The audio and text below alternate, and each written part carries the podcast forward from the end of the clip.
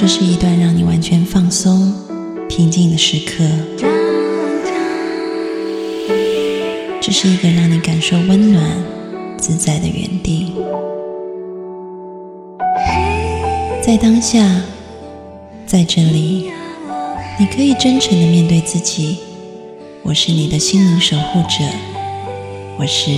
安安老师。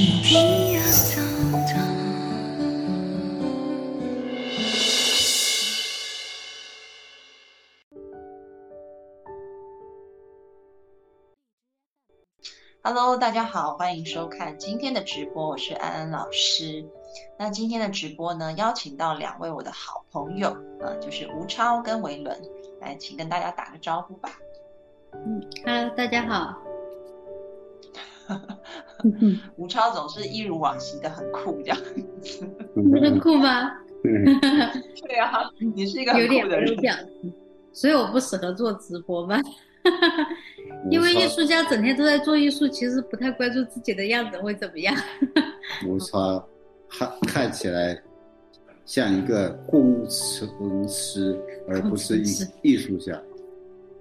好，我先来简单介绍一下吴超跟韦伦哈，呃，他们是夫妻，呃，夫妻档，艺术家夫妻档啊。那呃，吴超他一直在大学任教，然后他呃。做很多有关于这个动画，然后后来又做了很多有关这种呃，就是你到时候自己自己讲自己介绍一下太复杂了。我是一个很古怪、很难描述的艺术家。我很正常，很正常。也就是他他做过就是非常知名的一些就是呃展览的这些评委，然后是跟动画有关的，但是他的动画又不像一般的动画，我觉得是非常。呃，我第一次去看到吴超的展览，哈，我进去他的那个展览的地方，我感觉我整个人是非常沉浸在那个呃氛围里面的，而这个沉浸感是他关注非常多的社会议题，然后透过无论是这种装置或者是动画的展现，就会让你感觉你是深深的好像被吸进去了，然后在当中你会有很多的体验跟反思的过程。待会儿可能请吴超在。多介绍一下自己做的东西啊，然后他是一个很很棒的艺术家，所以啊，在艺术上面的成就是非常棒的哈。那维伦是他的先生啊，那维伦画的画，大家可以在他的后面看，在你们的后面看到，大家有看到吗？墙上，就是你看到，对，这个墙上有很多是维伦画的画啊。那维伦是一个。呃，素人，他不是科班出身的艺术家，他是一个素人艺术家。那至于他为什么会成为艺术家呢？我在这边可以稍稍的呃提一下哈。嗯，就是维伦以前是一个，就是他是商学院毕业的，然后也在法国留学，然后吴超也是在法国留学，是念艺术的。那后来他们呃就是结了婚，然后回到中国以后，维伦就在一个很大的汽车公司里面工作。那就是精英的上班族，然后一直到有一天，呃，就是维伦突然发现他就是脑脑子里面长了一个，呃，他算是肿瘤吗？还是说，嗯，脑瘤长了一个，对，长了一个肿瘤以后，后来维伦就去接受开刀跟治疗，但是在开刀治疗以后呢，他的人生就经历了一个很大的逆转，因为。开刀治疗，还有这个脑瘤的后遗症，就是让他可能一开始他的讲话是没有办法很顺利的，然后他的行动也不是很方便，他有半边就是不太能行动，所以语言跟身体上的受限，让他没有办法再回到原本的公司去做那个商业精英的工作。但是，嗯，他是怎么样子？就是从一个本来是意气风发的上班族。然后后来经历了一个非常大的呃创伤，我们可以说是创伤吧。然后生命好像出现了一个转折，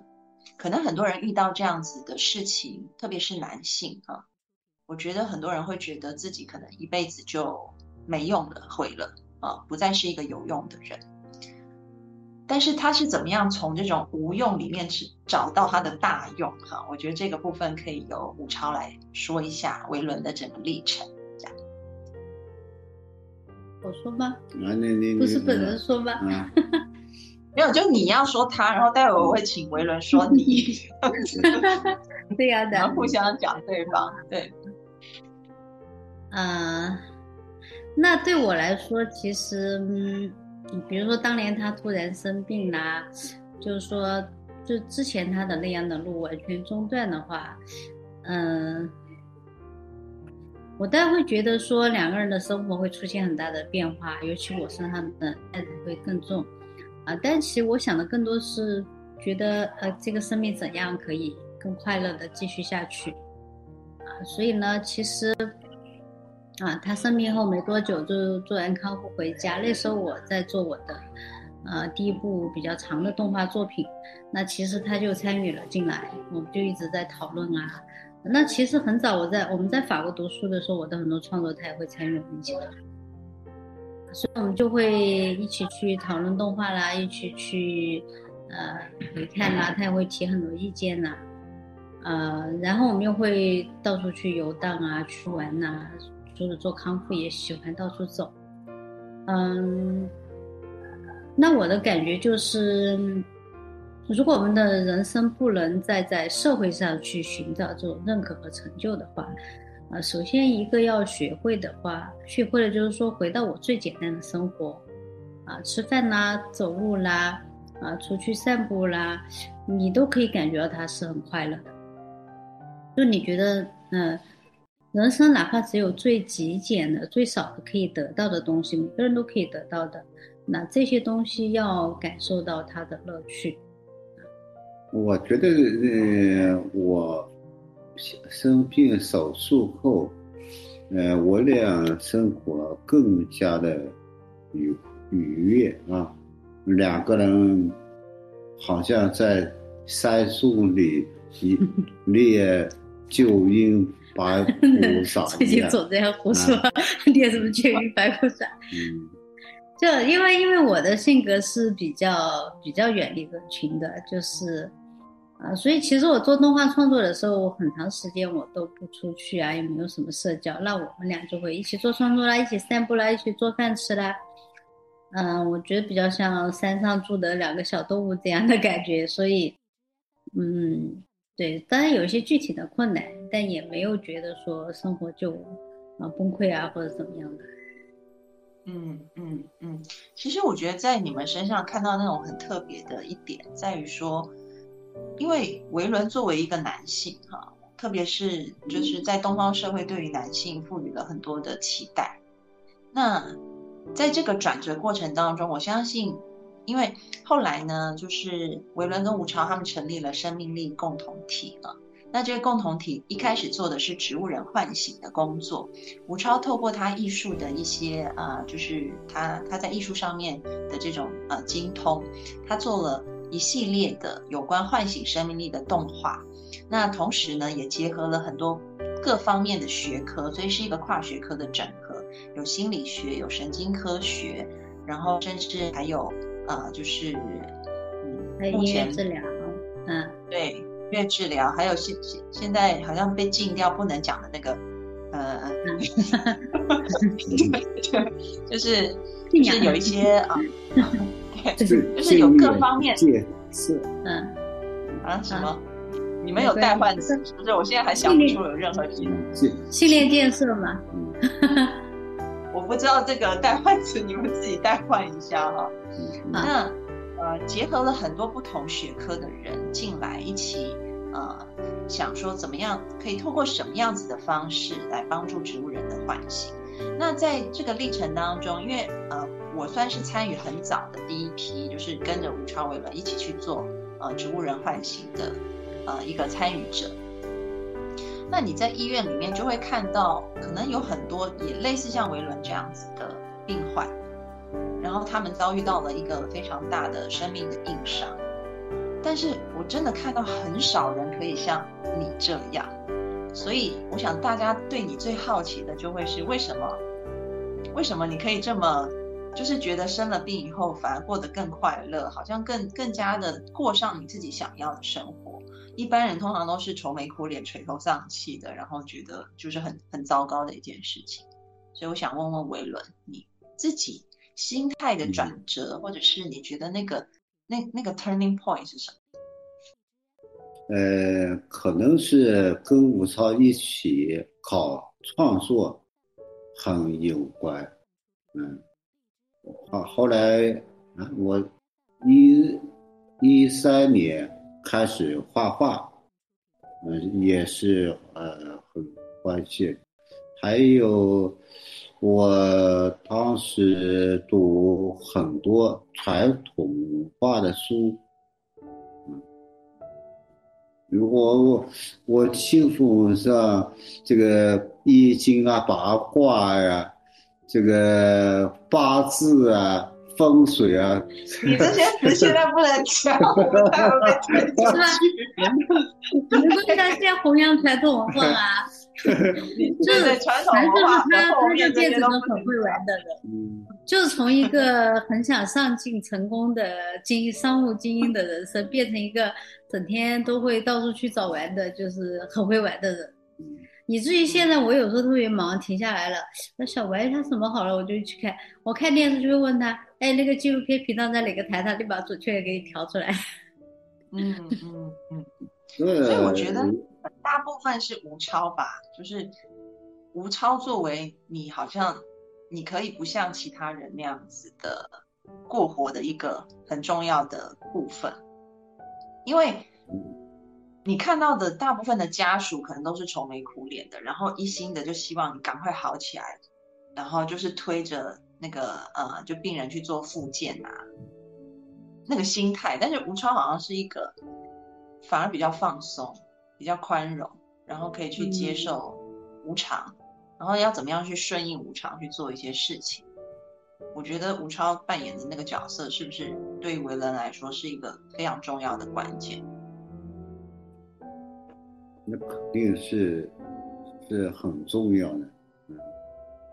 嗯，我说一下吧。其实我也我当时也觉得，对我的人生肯定也是一个巨大的冲击和无常。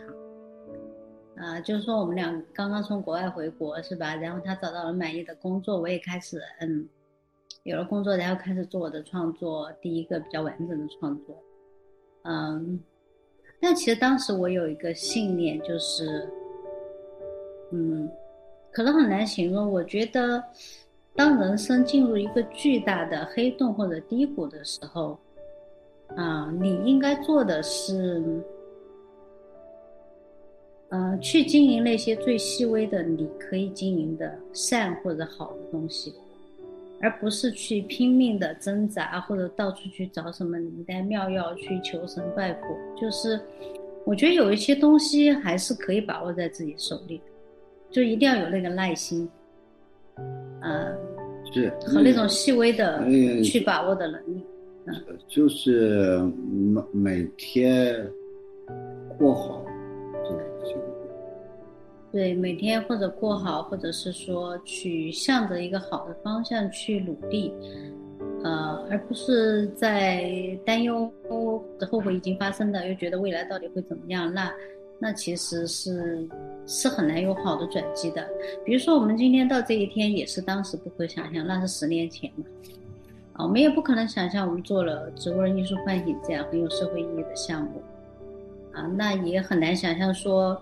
啊，他是零九年做的手术，你很难想象说三年以后他突然开始用左手画画，画的还不错。嗯，而且当时我们还用他的画筹款，也有很多艺术界的人来买画，就对他还挺认可的。当这一切没有出现的时候，嗯，你是很难去预想说将来我要怎么解决或者出路在哪里。但是只是可以经营好的就当下。嗯嗯嗯。那我有一个个人的疑问哈，就是因为嗯，会有很多的听众朋友啊，嗯，可能因为看了很多心理学的书吧，所以就会觉得说，嗯，自己目前会有这个状态，可能都是因为原生家庭对待自己的一些态度不是那么，嗯，有爱，不是那么包容，所以造成自己可能面对很多生命当中的挫折的时候是非常焦虑跟紧张的。那呃，相对来讲，就说，我想可能很多人也会很好奇，因为吴超真的不太像一般女性 面对面对这么重大的先生出了这样的事情，然后可以这么淡定，然后这么样的顺势而为。我觉得，嗯，至少我我觉得在我们自己去，就是我跟我跟你们一起去医院看到这些个案，我觉得都是相较来讲是蛮困难的，也是非常少见的一件事情。但是如果我们就像很多人他看的那些书啊，特别是因为这种呃，就是常常讲原生家庭的这种书，在内地非常的畅销，所以可能很多人就会觉得，哎，那是不是吴老师你家里面就是一个非常很有爱、很安全、很稳定的环境，是这样子的吗？我觉得这个问题很有知道了。对，因为我我也知道那个吴超的家庭哈，所以其实更好奇了，就会说为什么吴超你可以就是从污泥里 长出莲花出来？哎，我觉得不能这样说，是因为因为谈论这个话题会涉及到我的父母，是吧？因为我谈论的不是我的话题，是涉及几个人，所以我不能随便说。那我只能说，我说一下 这个。呃，首先呢，我们感情基础是很真的，啊啊，两个小动物在森林里玩，一个动物在受了伤，必须在洞里这个疗伤。那么另外一个动物就出去打猎找吃 的。对，这个。其其实我觉得有时候面对困难，你刚才说到女性啊，对男性人的期望啊，家庭啊等等，我觉得有时候人没有办法回到像孩子一样的思考。如果回到孩子就很简单啦，你小时候有个很好的朋友啊，你们发誓我们一起很好的长大，然后呢，有个朋友突然可能啊摔瘸了腿啊怎么样，你你是不是会说，哎，你在洞里没有关系，你在那里晒太阳，我去打猎回来给你吃啊，等你好了。其实我觉得有些道理是蛮简单的，就是我们成长过程中，因为其实我的第一部动画就是关于就是人的成长过程中如何一点一点的变得社会化，而失去了我们原初那种最坦然、最可爱、很奇幻、很好奇、很冒险的那个部分变得平庸。呃，所以相反的说，我的原生家庭肯定是不够完美的，因为我的父母他们小时候的。一个很好的童年，对我的童年还是这就是我要 cue 你讲的东西。你的童年跟那些植物啊，那些森林。对我的童年，很多时候，因为我们我父母经常就你知道，普通人的家庭啦，工人呐，就很不容易的。那时候真的是开学了没有学费，就是要穷到到处去借学费啊，所以也会有很多普通人的鸡毛蒜皮和争吵。啊！但因为我小时候喜欢画画，我又喜欢玩动物，我又喜欢去自然里，好像我觉得我自己有个玻璃罩一样，我看见他们争吵，但没留下什么伤痕。而且相反的呢，就是我特别讨厌那种平庸的生活。啊，我曾经觉得，我就算不结婚没有小孩，如果我钱不多的话，就不结婚，我也不要小孩，但是我也不要整天为了一些小事鸡毛蒜皮鸡飞狗跳。啊，所以可能相对来说，我就。作为女性，我是可能比较理想化的啊，我从来没有想过说，啊，我的幸福是因为依靠男性有一份工作可以给我房子车子什么幸福的，那我觉得我没有了这个能力可以不要啊，但是我也不要争吵，也不要整天为了这种小事，就是啊，可能也因此我会变成一个艺术家。是这个，这这些都是世俗化的这个。这个看法，这个我在我们身上就，对，我觉得 你要整天鸡毛蒜皮的争吵，何必要婚姻呢？我觉得我一个人可以很好啊，因为我是一个相对来说，我其实比较喜欢孤独的。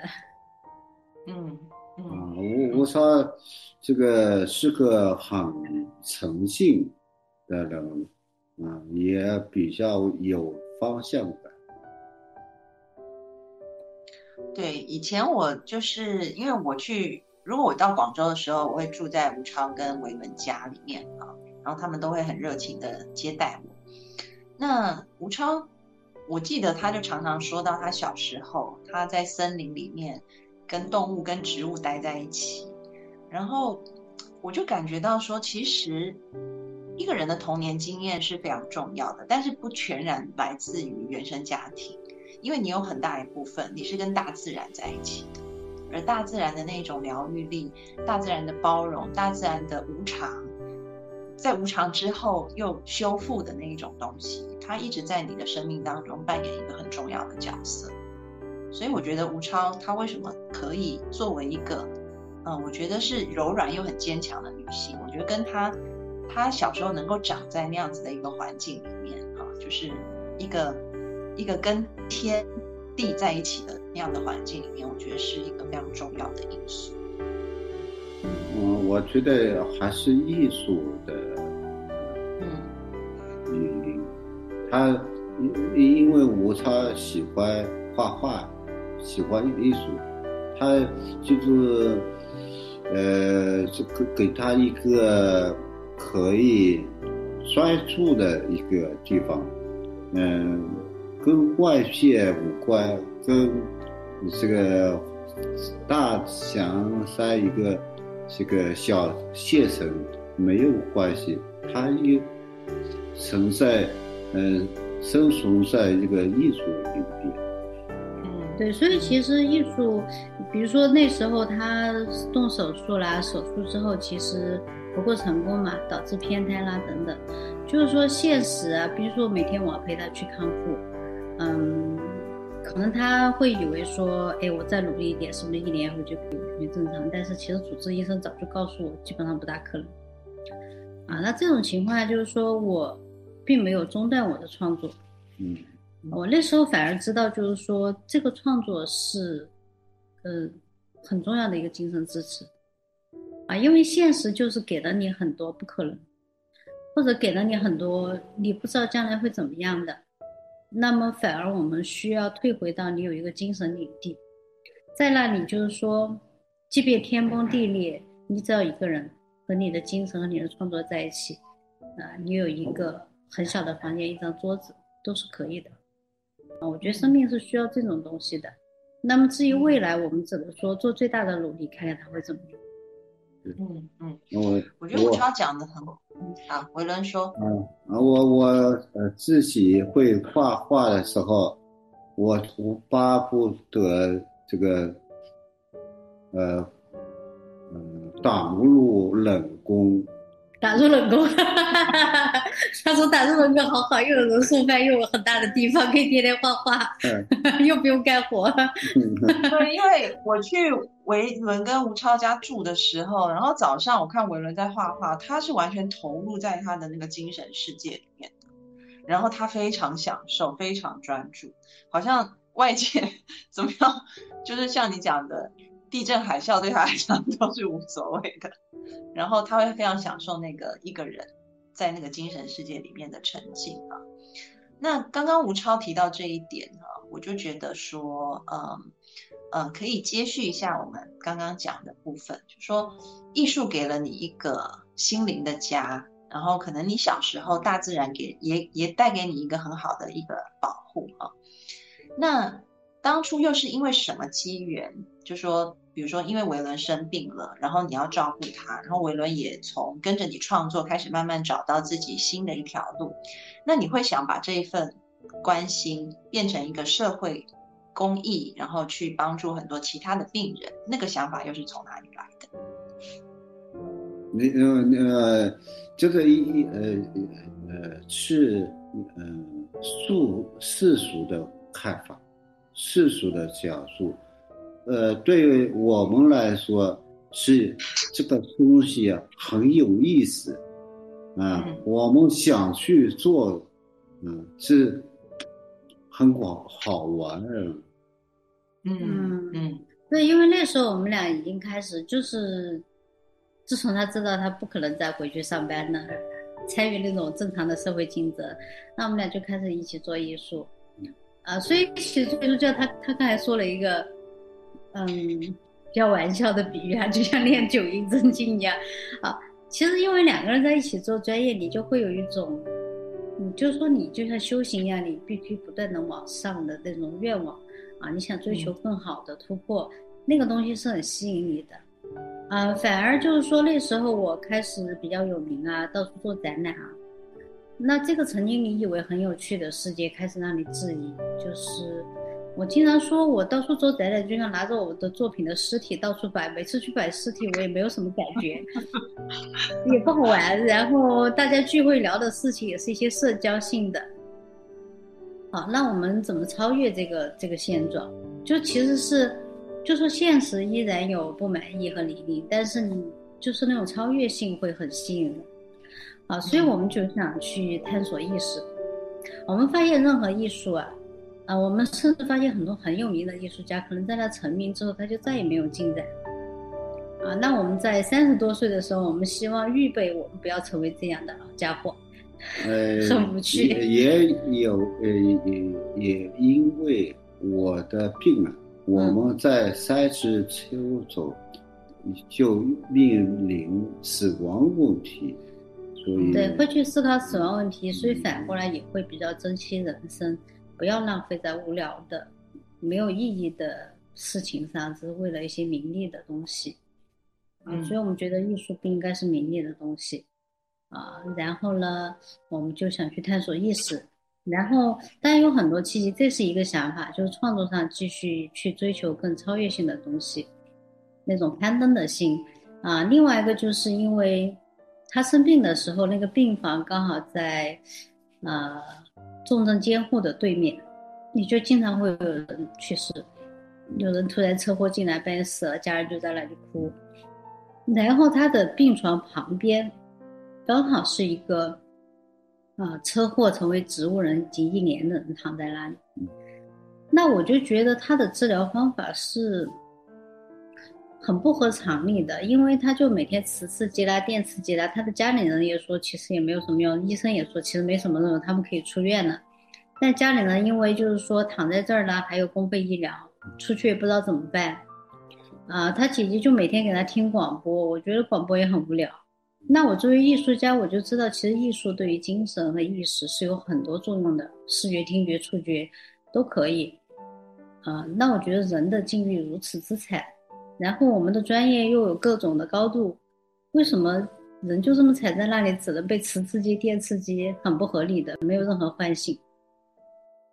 好，所以也是这些，就是刚好你的机缘呐，你专业上啊，我们想追求的人生价值的东西啦。啊，甚至有一些英雄主义啊，我们俩是比较英雄主义那种小孩的。小时候看武侠小说，主角成为女侠，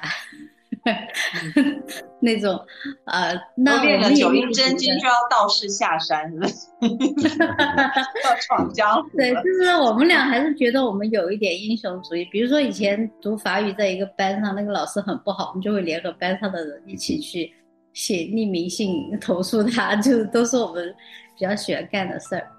啊，所以后来就做了这个事情，但是其实后来的展开啊，比如说需要寻找的你啊，需要联合更多学科啊，都是走一步看一步，因为事情会不断向你提出要求，啊，告诉你说这样做会更好，那我们就往前做。嗯嗯嗯嗯，其实大家知道，刚刚听吴超老师在讲的时候啊，我觉得有两个。呃，部分哈，我就还蛮好奇的。第一部分就是吴超是艺术家，他刚刚的那种洒脱、超然，也很有艺术家的感觉哈。那所以要做共同体，你要就像你刚刚说，你觉得测，你觉得在展览好像是拿着你的你做的尸体到处 到处给人家看，其实你要整合那么多学科去做共同体的事情是更麻烦的事情，你要面临很多的。有经费啊、场地啊、人跟人之间的冲突啊等等等各式拉一拉拉的事情，对。然后你身为一个艺术家，你是怎么度过这些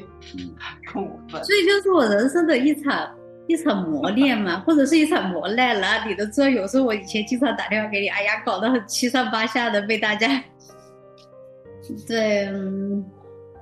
我觉得一开始是兴趣吧，兴趣之后你到了那个现场。那么那么严重的状态，又那么缺少人文的关怀，缺少方法，以及整个家庭的，那你也知道我们台湾那个病人是吧？后来去世，嗯，就因为醒了之后缺乏各个学科的协作，呃，那也导致我们后来做发起全人唤醒，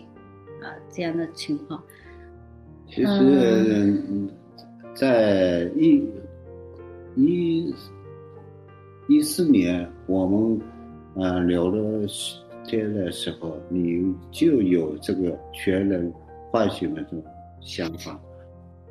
对，我觉得其实艺术家很擅长想象，就是我们看到的现实不合理被冲击到，我们比较敏感。我们又觉得为什么不能更好了？艺术家有一种理想化，就是说明明可以更好，为什么不更好了？啊，但是确实做的时候，就像你说的，遇到各种问题。所以在很多年，我经常跟校园人说啊，今年的僵尸打的差不多了，终于过完一年了，就是一种打游戏打僵尸过关的感觉。好，过了一关，下一关。嗯，但是呢，因为我之前的嗯学校的训练，就是在法国的教育，其实它有一个很好的，就是说。他让我们明白，就是你做创作不是你在输出一件东西，而是你在历程中完成做完成自我的改变。就是因为创作是一个不在常规中的东西，那么整个植物人艺术唤醒它是个艺术项目，它已经超出我们日常常规的形式方式接触的范畴所面对的挑战等等。那其实这些东西都在冲击和改变着我。那这个也是一开始我们想走出艺术家在工作室做作品拿去美术馆展览，再被藏家收藏这个逻辑，就是意识改变。对，就是说，呃，我经常举个例子说，如果一棵树想长得更大，那么它就会使劲长，但是不管怎么找，它是在那个地面，它绝对不会跑起来。但是可能有火要烧它，有人要砍它，它这棵树说不定就跑起来，跑到别的地方去了，长成了别的样子。所以我觉得外力的这种境境况和各种刺激逼迫，包括比如说你知识结构要升级啦等等，嗯，我们都是一个很重要的。我们也学的生理学、财中啊。对，就是一边在做，一边遇到问题。但是因为我们在做意识嘛，意识唤醒，我们也会接触到很多意识提升的方法。所以无论学心理学啦，嗯，学禅宗啦，啊，学国学啦，其实都变得后来，比如说，我又做了一两年的潜意识绘画，做自我意识调整。啊，总之我们把所有东西先用在自己身上，然后呢，就是一边成长一边面对问题这种状态，啊。对你刚刚讲到这个部分，我想问你两个问题。第一个问题就是说，呃，可能有很多人他们会觉得，至少我碰到有一些个案，可能他们是艺术学校的一些学生啊，然后他们会觉得，我今天抑郁啊，然后或者是心里呃遭受到一些痛苦，那个好像变成某一种创作很必要的东西，然后如果没有那些东西，好像。呃，就没有办法去创作，但是也不能太痛苦到要死掉了这样子啊，所以就要维持在某一个程度里的痛苦，这样可以让自己的艺术创作下去。但是你刚刚提到，就你学习了很多提升意识的方法，那我相信在这过程当中，也许你就会变得更加稳定、更加超然。嗯，那面对，当然我想这个是不同的高度，所以做出来的艺术也许就是不一样的东西。那对于这一些，就是有一些我们可能一般人认为的艺术家，可能就是需要，可能就要具备某种比较比较狂野或者是比较悲剧的那个部分。嗯，就比较独特嘛，寻找一种独特感。嗯，就是独特啊！你刚才说的艺术家，这艺术的。一个比较初级的层次，就是说寻找特立独行。那么我可能和一般人不一样，不管是极其痛苦、极其浪漫、极其幻想还是什么，它都是一种极端咯。嗯，但我想说的是，看他想成为什么级别的艺术家，就是说，就是说，你希望你的艺术作品，其实艺术作品是一个精神产品嘛，大家来看也好看展览也好，藏家收藏也好，都是在欣赏。嗯，享受一个艺精神产品，那你的精神在哪个高度，你的精神产品输出就在哪个高端。嗯嗯嗯。啊，所以可以反过来说，你是想快一点让人关注到你呢，还是想持久一点让你的作品到达更高的高度，带给这个世界？甚至你去世了以后，啊，很多人认为其实艺术可以抵抗死亡，因为当你去世之后，你的精神还作为一种有形的物品，不断的在和更多人的交流，就像梵高的画一样，你到了那里依然可以感觉到那种生命力在流动。更关键是我们跟别的艺术方向不一样，我们是艺术为了我们自己，为是为了人，而不是人为了艺术。对，如果我们认为艺术很了不起，我一定要创作一个伟大的艺术作品，甚至为了这个伟大把我自己摧毁。啊，那么其实是人为的艺术，就是你的人生是为了做一个，嗯，但是其实我们认为艺术，它只是一个桥梁，一艘船，它只是载人到彼岸的一个方法。那你们有这种想法，在你们自己本来的艺术圈子里，算不算是比较奇怪的？还是说，嗯，比较小众吧，边缘吧？嗯。嗯，但是其实当我比如说我去前年我不是去法国读博士嘛，就为了把我们整个做的东西，我希望在理论上能够清楚的时候，你就会发现你找到很多跟大师对话的东西，你发现很多大师在一百年、五十年前就就在讲到这些东西应该是这样的，啊，所以我不觉得我很小众，我觉得我在跟大师对话，很开心。我那周边毕竟是琐碎啊，很多时候人的周边都是琐碎。看西方当代艺术，就是，呃，说这个当代艺术会发生，就因因为艺术失去了吃人的现象，然后，呃，不论在艺术为了艺术而艺术，而转向。为人而艺术，为了让人更幸福而艺术，嗯，而不是为了艺术而艺术，嗯，这是我刚刚问的第一个问题。那我第二个问题就是说，那后来因为呃，其实我们两个的机缘呢，还包含就是有一次我在旧书台，然后看到一本书，对啊，然后我就买来送 然后后来吴超看。对，后来吴超看了以后就非常感动，然后维伦看了以后听说哭了好几次，然后他们就想说一定要把这个老师请来，所以就变成我 我跟一些其他的朋友，然后跟吴超，我们就一起在我们就是吴超他们呃就是本来租的那个生命力学院的房子里面，我们就邀请了吕素贞老师来帮我们上这种密集的艺术治疗的课程啊。那对于心理师来说，我觉得上艺术治疗。嗯，是很好的，但是对于艺术家来说呢，就是上那个艺术治疗，跟你原本创作艺术这件事情，嗯，它是很配合的，还是会有一些冲突，还是说你中间会经历一些转化的过程或什么这个部分？因为呃，我们今天的群友也有啊，就是也有艺术家，这样也有画家。然后我相信他们对艺术治疗是有兴趣的，但是同时也可能在摸索的一个过程。所以我想请一个现在已经积极运用艺术治疗的艺术家来谈一谈。对，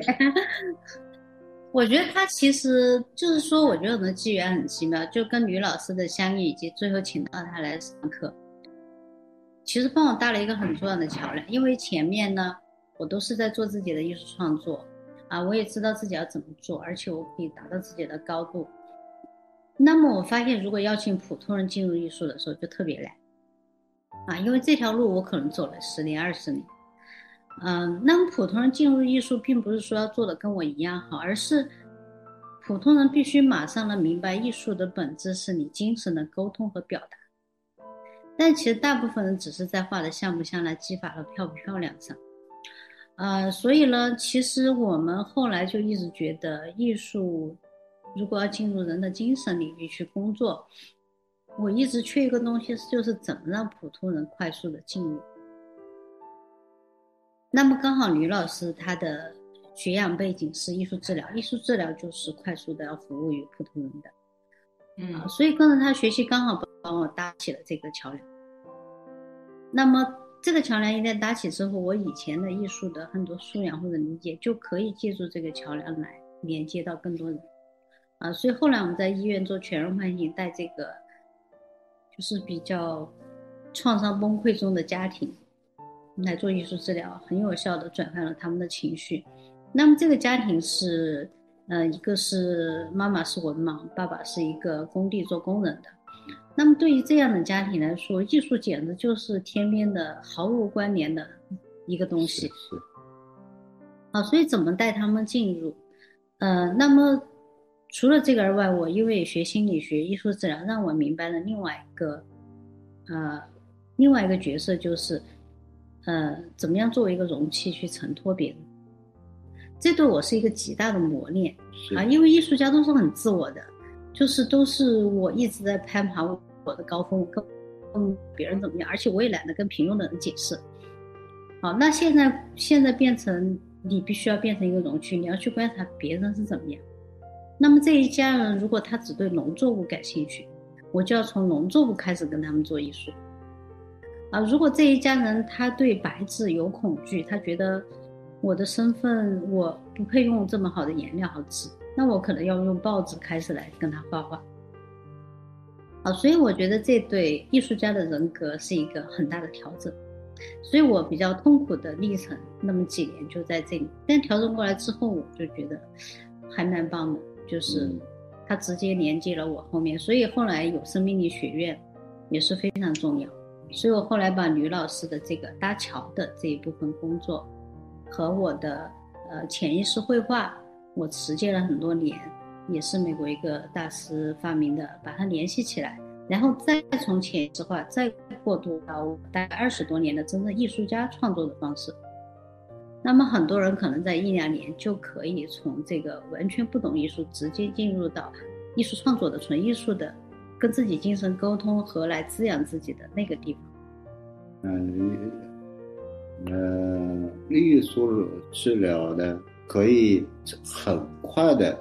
明白艺术跟自己的关系，嗯，然后无超的，他的带我们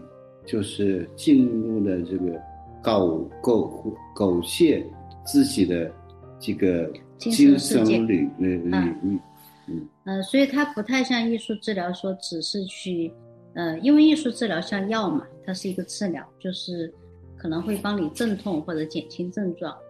呃，但是真正纯艺术，就像我说，它是可以陪伴你一生的，呃，让你世界观它可以独立在那里保有你的完整性。嗯，那么这是真正的纯艺术创作，所以就可以这样一步一步步搭一个桥，大家可以慢慢的进来。今天应该有很多是新朋友哈，那我就介绍一下，就说吴超老师跟维伦老师呢，他们就是呃，除了就是一开始是做植物人唤醒，那后来呢，想要把这个范围再扩大，变成是一个全人的唤醒。这个全人就是呃，包含人不只是植物人要醒过来，而是呃，任何人可能在疾病当中，或者是没有疾病的人，他是否可以透过一个身心灵。全然的一个复苏，可能透过一个跨学科的整合。那在几年前呢，吴超老师就成立了一个生命力学院。那听刚刚吴超老师所说的，大家应该就比较清楚，他是以艺术治疗作为一个开始点，因为艺术治疗可能是针对一些呃我们说的，就心理已经出现一些状况了，然后我们可能去做调整。但是后面又接续了吴超老师他在艺术上面非常专业的这个呃涵养。所以再度的去，就从艺术治疗再过渡到一个艺术，可以去提升一个人的，就整个意识的层次啊，精神的力量这一块，持续的往上走。那呃，生命力学院吴超，你要不要稍微提一下你们现在在做的事情？然后如果在广州的小伙伴也非常欢迎他们去参加。好，生命力学院啊，生命力学院其实我们就是觉得。嗯，重新把人作为一种完整的人恢复起来，啊，那所以我们用的方法应该叫艺术家，艺术家，啊，所以其实是以艺术为最核心的方法，然后向上融合了禅宗，啊，融合了呃心理学，融合了传统文化，同时我们还融合很多生活的东西，比如说大家会一起堆肥，啊，一起种花，啊，一起修后花园，一起上树摘果子，聚会。啊，一起聚会学做饺子、做包子，啊，就是我们不把这些东西，其实还是恢复到我们以前的学科联合，就是说，这些东西本来都是一个人完整的该有的，但是因为我们现在的学科分化和专业分化，大家就会越来越训练成一种专业的工具或者零件。社会的一个标准标准理解啊。那比如说一个精神科的医生，我们这边有精神科的医生，他其实非常是不具有完整的一个人的放松和丰富性的，因为他读医学读到那个时候，他也在讲他们医学很多其实都要吃抗抑郁、焦虑的药啊，所以其实精神科医生是搞不定自己的精神的，很多时候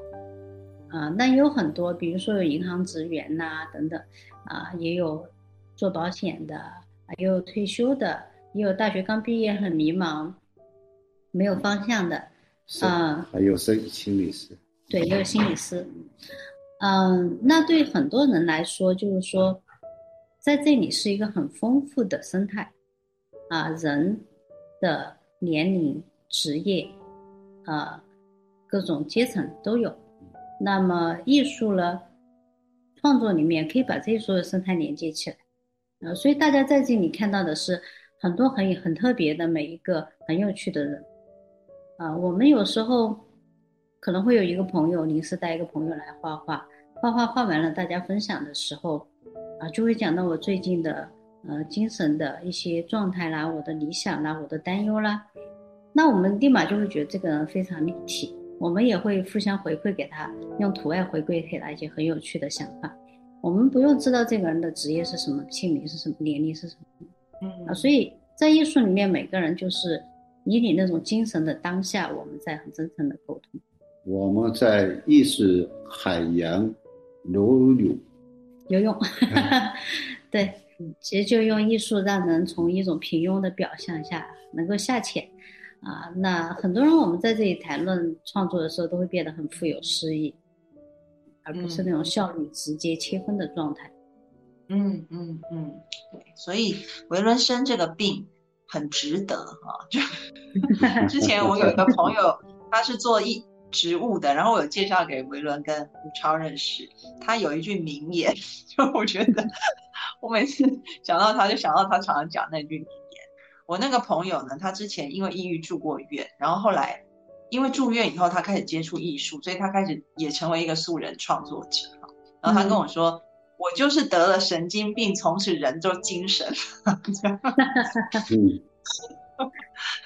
对，所以你可以看到我们生命当中的很多的危机，但如果我们可以把握，它绝对是让我们谷底翻身、往上跃升的一个机会。嗯也许这个跃升不再是一个身体的物质的，而更多是一个精神上的。一个层次，你的意识的整个提升，那你会进到一个很不一样的阶段。那我想，维伦的生病，无论是他自己找到了他想做的事情，或者是吴超透过，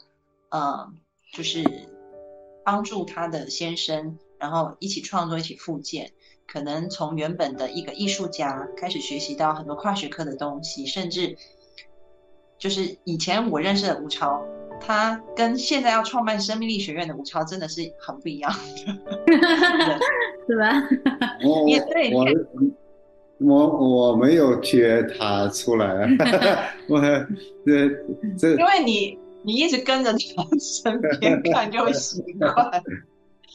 我觉得现在要平衡很多，而且长相开始变得有点慈祥了。对，以前吴超是一个非常有个性的人，然后现在就觉得脑袋上长一个角的那种，是吧？现在就很慈祥这样子哈。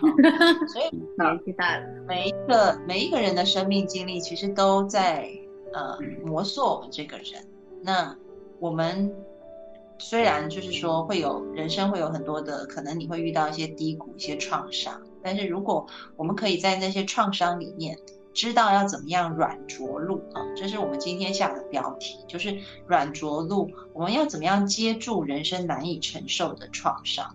其实那时候做植物人唤醒、全人唤醒，或者是生命力学院，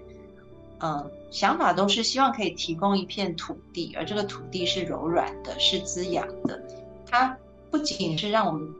作为一个正常人，嗯，可以长出呃美丽的新芽或花朵，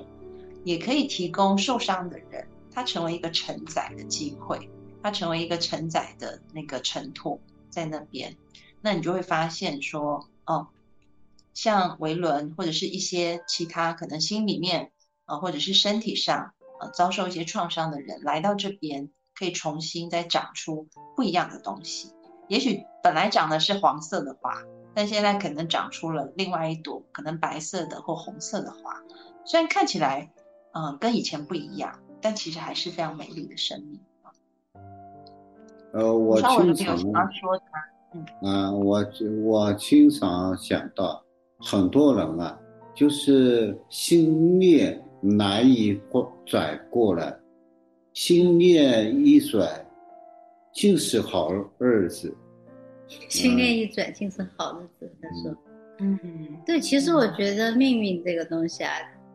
嗯，很多时候人是可以去把握的。那我们不要认为命运就是偶然，然后我只能被动接受。命运是无数无数个因素的无限运作，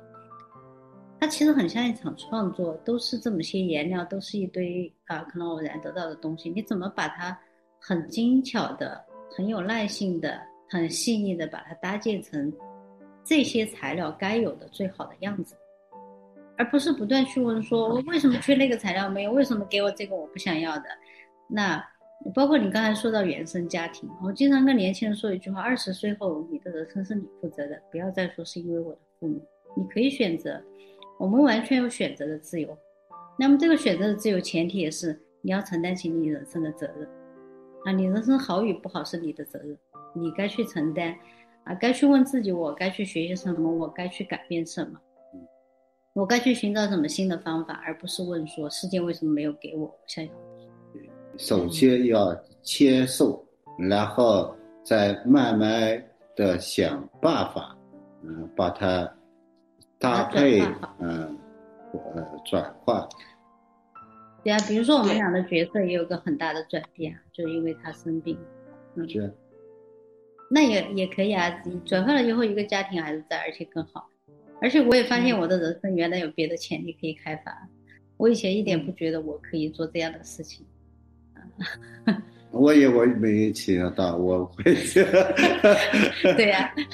所以所以人生嘛，我觉得是很好玩、很奇妙的。不要想着人生是一本准备好的守则，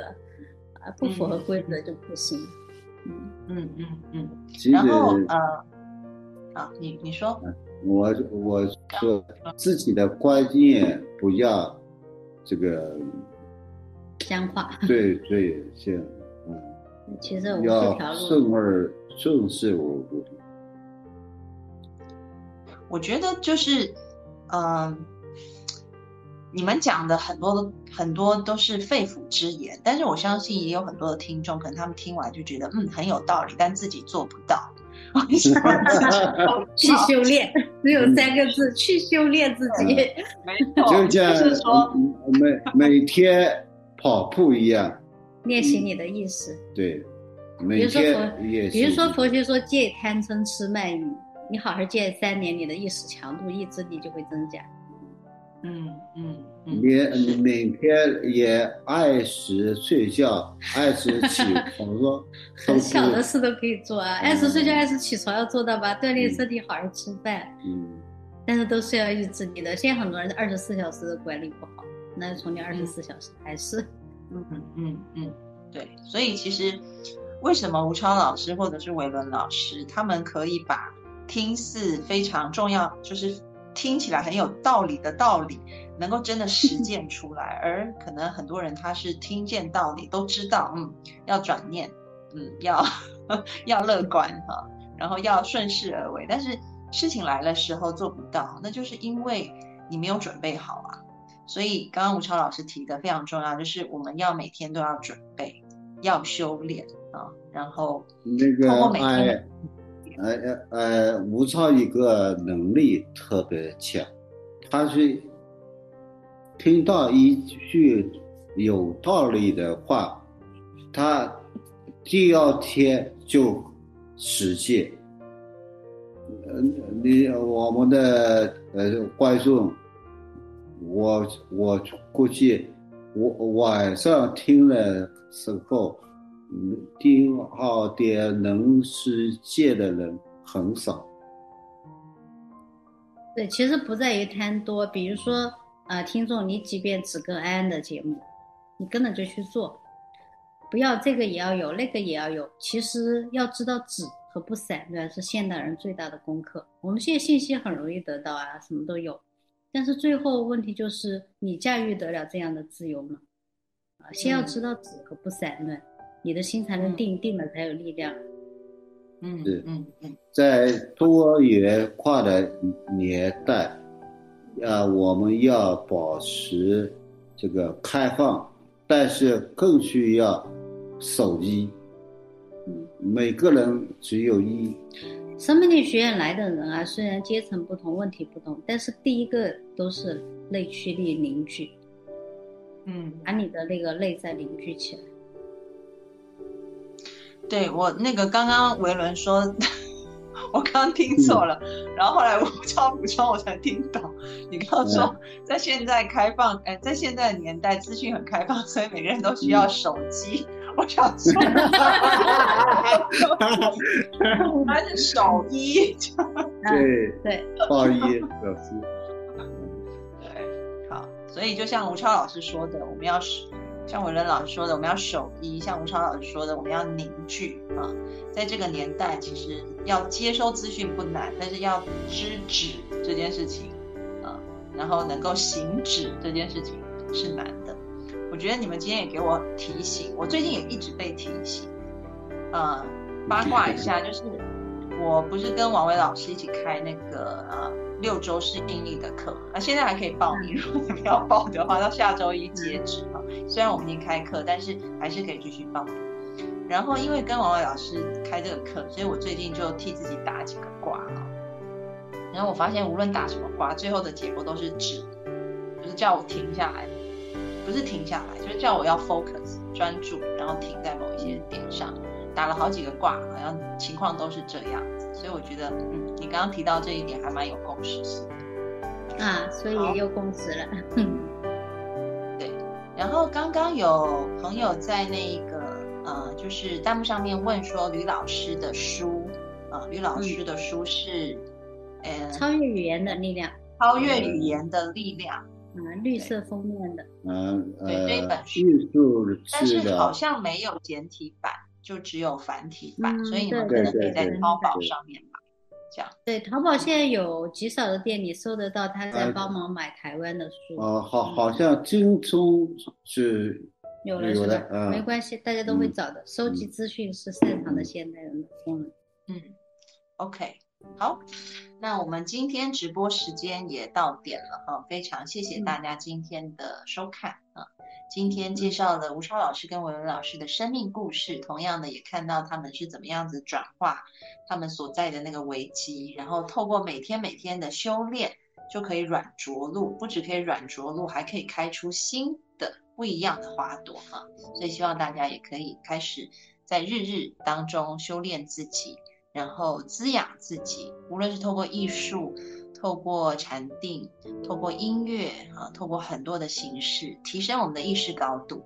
那只要你的那个你的意识高度提高了，那很多事情发生的时候，它就都在你的这个局里面哈，你就不容易被打垮。嗯，再一次谢谢吴超，谢谢文伦，谢谢你们。嗯，